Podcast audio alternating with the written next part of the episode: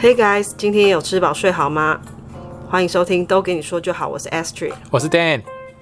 我前几天呢看到一个调查哦，说现在呢大部分的年轻人其实是不敢踏入投资市场的，因为他们觉得没有钱可以做投资，会一直被生活上的必须的花费啊追得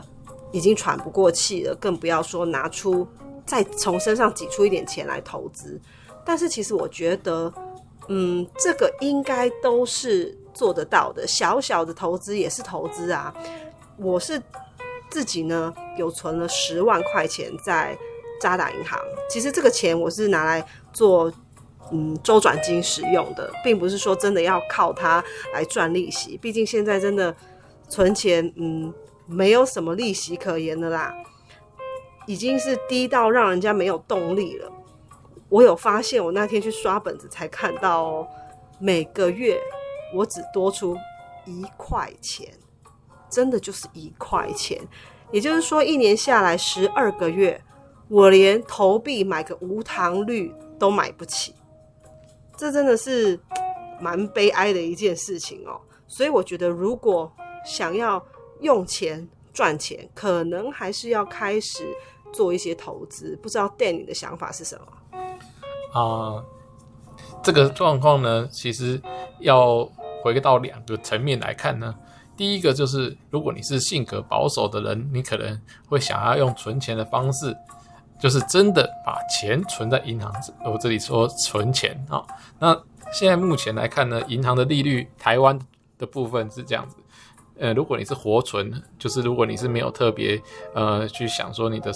那个账户要有特别的设定的话。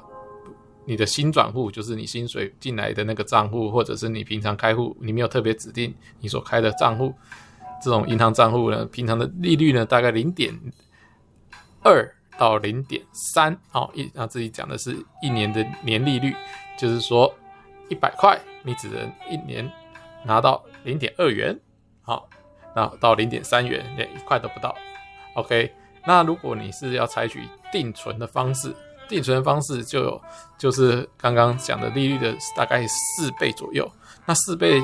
就是大概零点八到一这个区间，那就是大概一百块也不过才零点八元到一块钱。OK，那所以呢，刚刚 Astrid 所提到的那个案例呢，他存了十万块，那每个月一块钱，那就是因为他使用的是没有特别采取特别的措施，而是只是把钱存进去，所以。一个月一块钱，一年十二块，这是很正常的一个现象。那也是现在目前，呃，一个低利率情况所会发生的。那造成这个低利率产生的原因呢，其实就是因为呃，过去几年然后一些那个金金融的一些风暴，以及呃全球的景景气不振，然后导致各国的央行呢持续的呃印钞票，那导致。那个通膨增加，所以利率相对降低所造成。那你觉得几岁开始去计划规划他的投资是最适合的？人家说投资越早越好，早到什么时候？早到他明白什么叫做钱，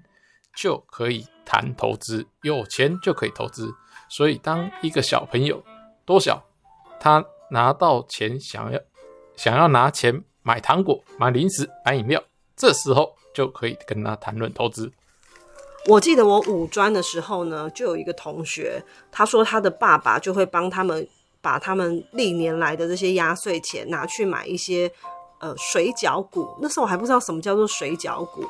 那他的他爸爸的用意就是先帮他们存一些嫁妆啊。那你觉得这个方法是不是也可行呢？我是觉得这个方法很好，但是呢，就像我刚刚讲的，这个学习呢，不是由要越早越好。那刚刚这个案例呢，听起来是由父母来执行，那小孩只是受益者。那小孩可能你看到了五专了，那这个年纪可能小则十五，大则十八，那他只知道父母有帮他做这件事情，但是自己，诶。却没有了解，可能，呃，可能他的父母也没有主动告知，想说这个等你长大了再做。所谓的长大，在父母眼里，小孩永远就长不大，所以，所以他长大可能是已经要他出社会啦，或者结婚生小孩。你看刚刚的案例听起来是要等到他出嫁了当嫁妆，所以他可能到了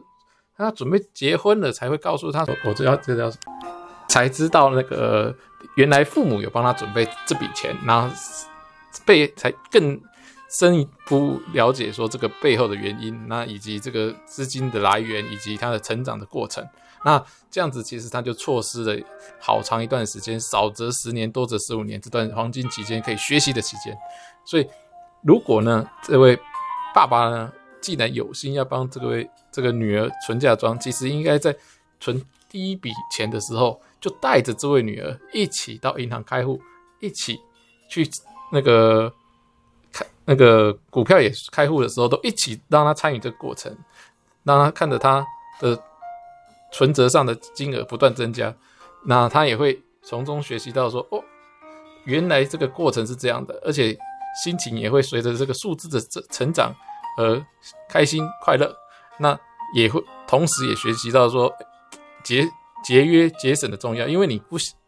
人人类是一个蛮有趣的生物，就是大家都希望自己的所有物。就是所谓资产是成长的，一旦有减减少的时候，都会有不安、忧忧虑的心情。所以，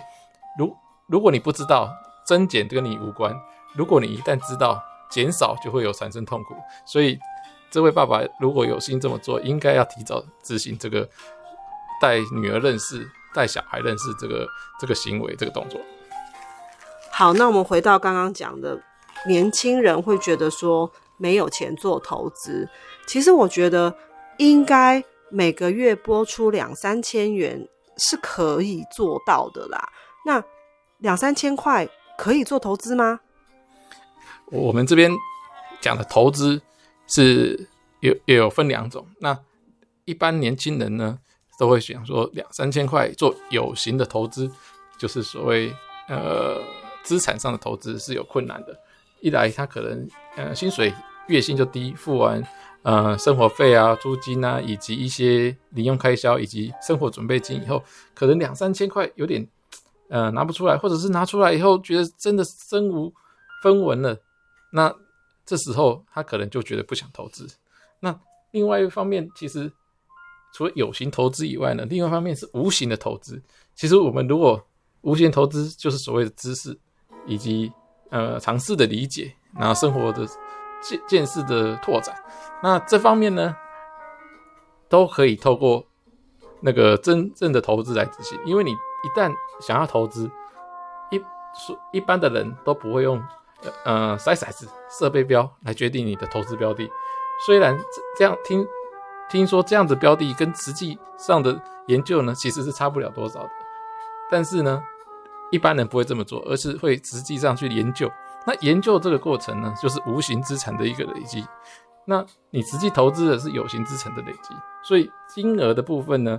虽然两千、三千有有困难，但是其实不要把这个门槛设得这么高。如果自己有困难，不妨就往下降。三千觉得太多就两千，两千太多就一千，一千如果太多，两个月一千，把那个周期拉长，金额自然提高。只要有。肯做有心，因为学习是不间断的嘛。直接的投资可能会间断，可是我们的学习可以不间断。那只要有学习，都叫投资。这就是呃我自己个人的一个小结。那如果一个月以两三千元、两三千元来投资哦，嗯、那不是说刚刚讲的可能是拿来充实自己，是真的要找一个标的物的话，适合用什么样子的标的物来入门？以现在来讲，呃，各国的股价都已经呃迈向高点，那其实原物料啊也也都是有，也是属于不是在中低价位的位置，所以两三千块呢，通常是在标的上会比较难选择呢。但是现在又推行呃所谓的零股交易，这这部分是给两三千块作为标的的投资人一个很好的选择。那两三千块，其实一张股票可能一万块，那一一千块可能就可以买其中的一百股，那买十次就有一张股票，那这样子可能会投资人来讲，有时候哦十十次就等于一个月一次，那十十次可能就要快一年呢，好久哦，一快要一年才有一张股票，觉得心理上会有一种啊、因为因为觉得成就感难以满足而而有退缩，会或不想去做的一种阻力。那我这边建议呢，因为呃金融股呢，所谓的金融股就是像呃银行啊或者金控这种的股票，通常他们的股价是比较低的。那有甚至很多股票是不到十块，那不到十块的意思就是一张不用一万块。那以我们的熟与耳熟能详的吴东亮集团，他们的星光金、星光金控这这种股票呢，大概一张可能。是在八千块上下，那以一个月两千块要来计算的话，大概四个月你就可以买到一张。这对那个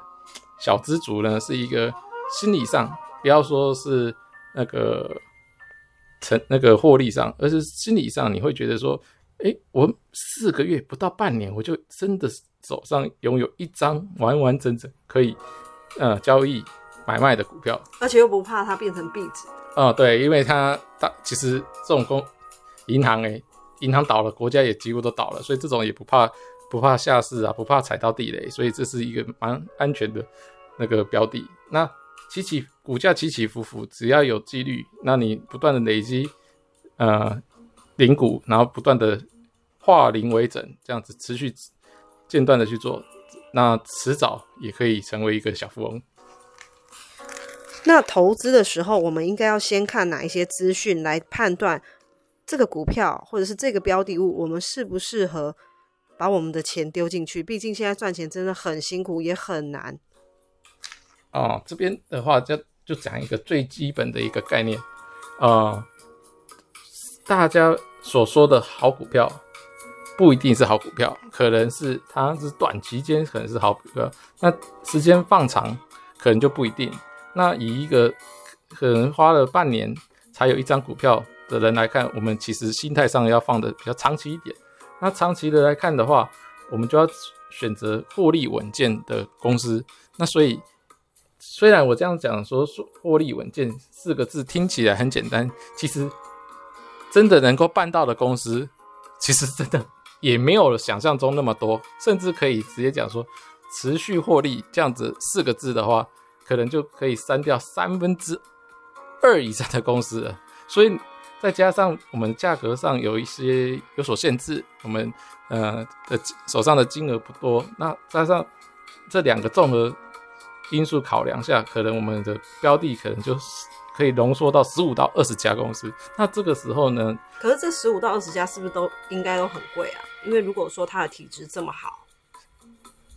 不不，我刚刚有讲说，我们有把价格也考量进来的话，所以在十到十五家。那如果没有价格考量的话，大概有三分之一，哦，大概三四百家。所以，不过十五到二十家的，一旦浓缩到这个地步的时候，你会发现，哎，这些公司都是自己耳熟能详的公司，就是一些银行啊，路上走走在路上看到的银行啊，或者是一些民生，呃，常常听到的一些公司啊，可能像。啊，东元啊，这种就是日常家电啊，这种传传传产的一些公司，那大部分的人呢，因为年轻人嘛，就是觉得说啊，这老牌公司那么久了，有有什么爆发力？不过我们求的不是短期获利嘛，我们求的是长期稳健的一个一个不不损失的一个状态。所以其实反而老公司既然能够活这么久，一定它有它的 know how，它的技术在，所以不妨。我们放宽心，不要不要看人家老就不不给人家机会，我们还一样给人家机会，给人家机会也是等于给我们自己一个机会。那像我常常听人家说，他们都买基金，基金跟股票主要的差异是什么？为什么要买基金，不要直接买股票呢？哦，应应该是这样讲啦，基金比较适合呃呃资金比较多的人，因为这个其实最重要的一点是说呃。股票的手续费啊，以及它的一些嗯税费，就是所谓的你交易所产生一些呃所得税啊，或者是一些呃税的费用是比基金来的低很多的。那因为基金的意思就是他们会汇整大众的钱，请一位基基金经理人来进行操盘。那这大家都知道，基金经理人听起来就很高尚大，当然他们的年薪百万，说是可以说是低配的，就是最少了。所以你看，你想想看，你要至少请一位甚至两位以上的基金经理人为你的资金做把关，那你还没有获利之前，你就要付人家薪水了，所以你的那个手续费肯定是高的。那如果你的投资的金额已经很小了，那你还要每拨出一个很大百分比的部分来给基金的经理人，那其实你还没玩游戏，你就已经输一半了。所以这是比较不适合小额投资人进行的一个方式。呃，这个通常购买基金的人也是呃比较适合退休族群，有身上有一笔很大笔的资金，然后呃也比较没有时间在做呃时间研究，因为他们可能比较想要清闲的过日子，这时候才会透过理专啊或者一些管道有透用基金来进行投资，这是两种不同的生活方式。了解，像我自己的话。我现在会比较想要了解买外币、外汇的这一块，因为毕竟像是欧元啊、美金啊这种比较耳熟能详的货币，之后我们使用到的机会也比较大。就是先不要管说可不可以在汇率上面小赚一笔，但至少至少是有机会用得上的。你觉得我这样子的观念是正确的吗？这样子的计划？呃，由于现在目前那个台币走升来到近十五年来的新高了哦，那这就是说，换换句话说，就是我们用台币去换各种外币都是很很有利的。那现在又以美金来到历史的高点，就是说台币可以换到呃很十五年来最多的美金。那如果以一个呃。长期可能都会去美国，呃，一些地方走走的民众来讲，现在肯定是一个很好的入手的时机点。那如果一一个不常，呃，去美国，或者是说，也许去的国家也不是以欧美为主，而是以东北亚、日本、韩国为主，那这个台币走走强，这个时时间点，那不需不需要换成一些走弱的货币，然后届时再。由这些货币再转为我们想要去的国家的货币，其实这个都是可以考虑的。原因是越在于说，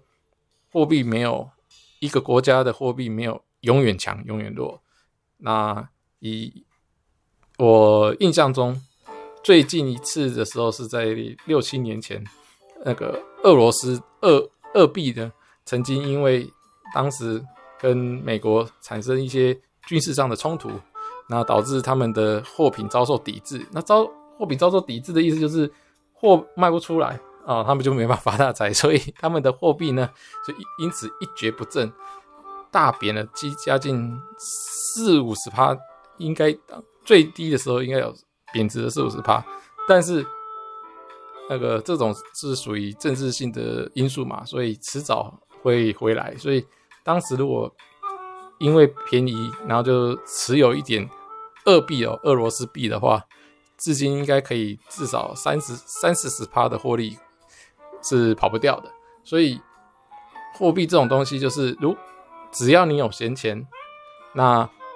那是可以分批购入的。但是同样的，因为汇汇外币这种东西一样会有所谓的汇差，汇差就等于相较相当于我们的手续费的意思，就是所谓的汇差就是银行要赚的手续费，然后他没有特别跟你收收手续费，而是展现在那个汇差上。那所以短期短期上的持续买卖两种不同面向的交易持续进行，势必是会吃亏的，因为你在汇差上会被吃掉很多，但是单方面。单方面的持续购入，而但就是一个很好的方向。假设说台币现在持续走强，那你可以分批的，呃，拿一万块累积到一万块，然后购入一一次的那个美金，然后等到哎涨了，当然你就赚了啊。那如果跌了，你可以再持续的加，不用说加码，就是持续的购入，当一次的反弹，你就等于呃以一个微笑曲线一次的获利这样。了解，好啦，不多说了，我要去买一杯无糖绿了，因为我的渣打呢已经放了两三年，也够买一杯无糖绿了。大家晚安喽，拜拜，拜拜。